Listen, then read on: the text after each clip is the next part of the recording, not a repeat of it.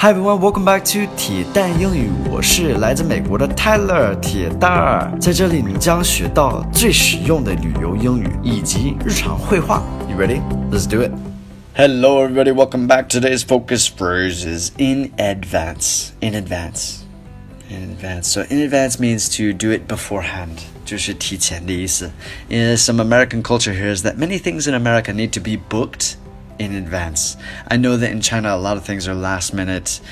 It feels that way for us foreigners. Actually, this is a big culture difference is that everything here is like on a whim. It's like all of a sudden, hey, let's have a meeting right now. Hey, let's do this right now. Hey, let's, you know, it's like these big things. In America, it's more, we plan everything in advance more, I would say much more common to plan time timed out things in advance all right let's get into today's dialogue and go from there when should we book our Indo trip?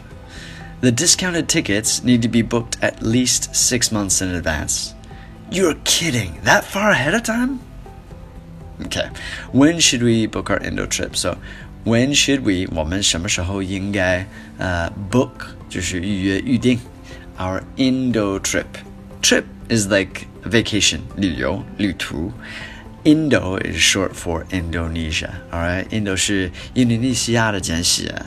I'm going to Indonesia this year, end of the year, September, October. Looking forward to. The discounted tickets need to be booked at least six months in advance. So, at least six months in advance. 至少提前六个月. That's crazy. Discounted tickets. All right, so these are the tickets that are on sale. 就是有折扣特价的票.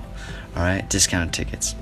You're kidding，开玩笑吧？That far ahead of time，是有那么多，就是那么长时间提前吗？提前那么长时间吗？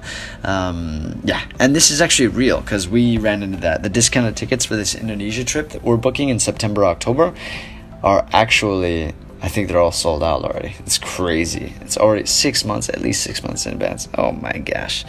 So yeah, get a get a get a lead on your get on it when you're planning a trip. Like, don't waste time. These tickets sell fast. Hope you guys learned something from today's lesson. If you did, show me with giving me a like. I would really appreciate that. Have a fantastic day. I'll speak to you guys soon. Take care. Bye, guys.